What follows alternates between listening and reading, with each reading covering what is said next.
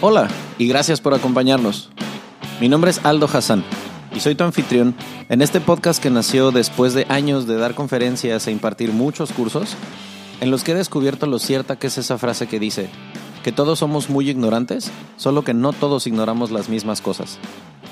Tienes una silla reservada en estas conversaciones que tendré con gente a la que le apasiona lo que hace. Personas que como tú y como yo buscan ser su mejor versión día con día y quieren compartir contigo sus talentos, sus historias y sus experiencias, esperando que todo ese conocimiento sea contagioso. Suscríbete, síguenos en nuestras redes sociales y cuéntanos tus ideas para mantener viva esta conversación. Bienvenidos.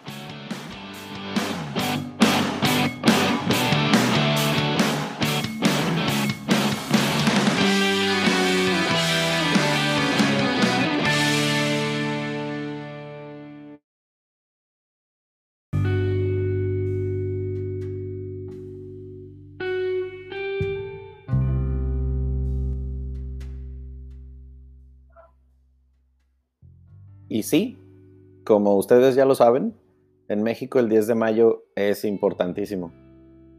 Si este periodo de pandemia no existiera, ustedes y yo seguramente estaríamos planeando pasar el día como todos los años anteriores, en casa de mamá o de la abuela, en algún restaurante tal vez que estaría llenísimo de gente. Y si es en México, seguro que habría muchos mariachis, flores y señoras en sus mejores galas. Sin embargo, tal vez este año sea diferente. Tal vez no. Pero al menos esta vez quise hacer una cosa diferente. Y es que tengo algo que compartirles. Una breve historia y algo que escribí. Y es que una de las cosas difíciles de vivir lejos es no poder pasar las fechas importantes en familia. Hace unos 5 o 6 años se acercaba la fecha y no sabía si podía ir a visitar a mi mamá el 10 de mayo. En aquel entonces yo había sido invitado a publicar en una página de internet donde subía artículos, cuentos cortos. Recuerdo que me dieron la libertad de crear lo que yo quisiera.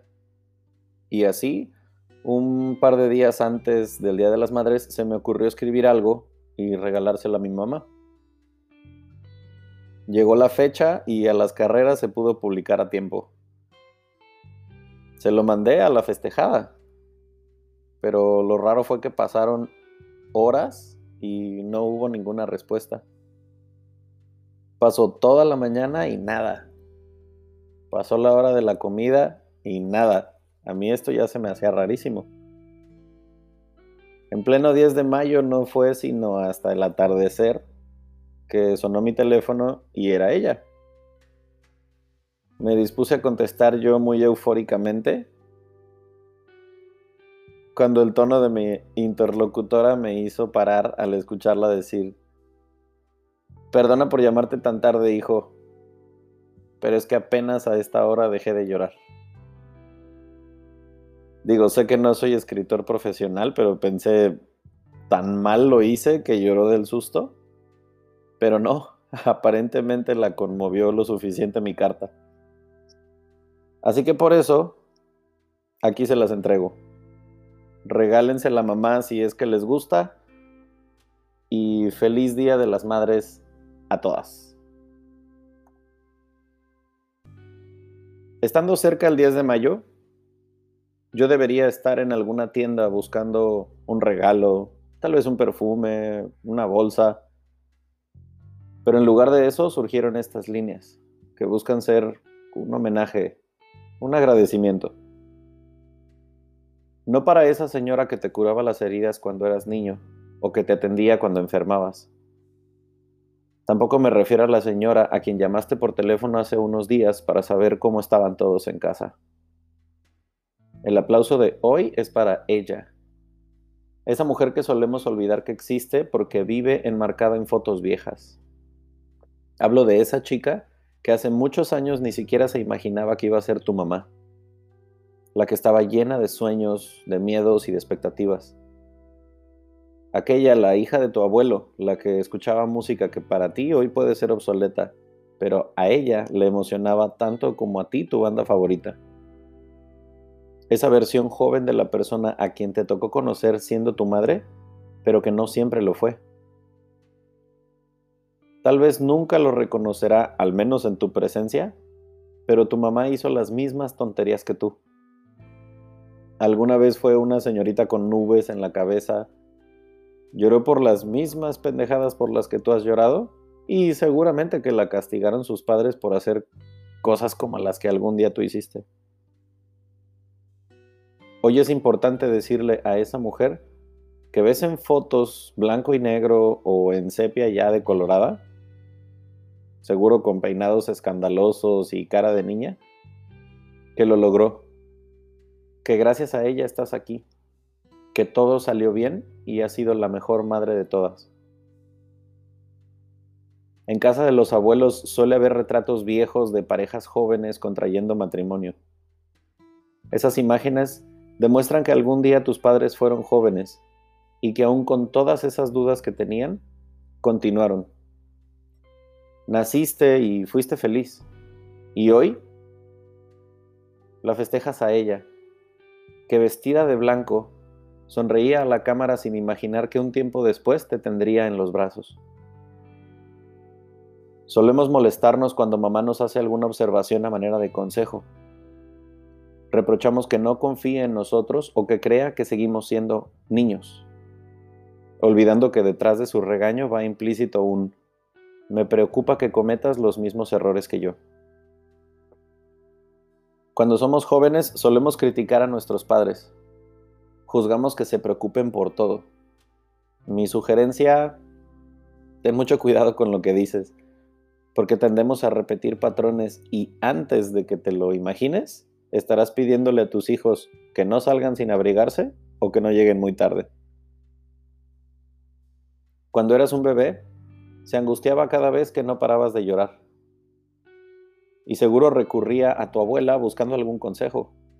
Así que procura tener contenta a tu mamá, porque ya estarás en esa posición y no habrá mejor ayuda que la que ellas saben dar. El 10 de mayo son válidas las flores, joyas, serenatas, pero también se me ocurre que podrías ir a la sala, quitar la foto de la pared o levantar el portarretratos y darle a mamá esa imagen de hace algunas décadas en las manos. Deja que se tome un minuto y que recuerde ese momento. Agradecele por haber sido la jovencita de esa foto. Pídele que se reconozca a sí misma que te cuente cómo lo hizo, porque ese día que supo que existías y estabas en camino, seguro moría de miedo, pero lo venció y siguió adelante. Pregúntale cómo fueron los meses que te llevó en su vientre. Mira sus ojos llenarse de lágrimas contando lo feliz que fue cuando te vio por primera vez. Contágiate de su experiencia, grábate sus gestos, grábate su voz, porque un día ella dejará de estar físicamente contigo. Pero ese mensaje sí se quedará para siempre. Aprovecha hoy y abraza a tu mamá. Hazle saber que estás orgulloso de ella. Dile que todo salió bien. Y mira cómo harás con eso que para ella todo haya valido la pena. Gracias por no detenerte. Gracias por ser mi ejemplo. No me equivoqué al elegirte como mi madre. Gracias por siempre. Gracias por todo, Ma.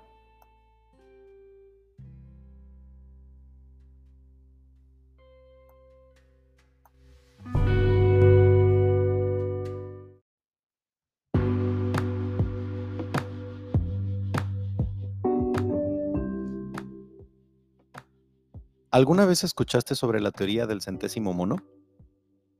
Resulta que luego de mucho tiempo estudiando a un grupo de macacos en una isla en Japón, hace muchos años un grupo de científicos afirmó que después de que una de las hembras comenzara a cambiar sus hábitos y decidiera lavar su comida con agua en lugar de consumirla llena de tierra como siempre lo había hecho, ese aprendizaje se propagó entre los demás individuos, hasta llegar a un número tal que en otras islas, incomunicadas totalmente con la primera, otros grupos de la misma especie comenzaran a hacer lo mismo. Sea o no verdad, el concepto me fascinó. ¿Poder hacer que el conocimiento llegue a tantos que se pueda volver contagioso con otros? Intentémoslo con este podcast. Si te gustó el episodio, compártelo con quien quieras. Déjanos tus comentarios en el centésimo mono podcast en Instagram y gracias por acompañarnos de nuevo.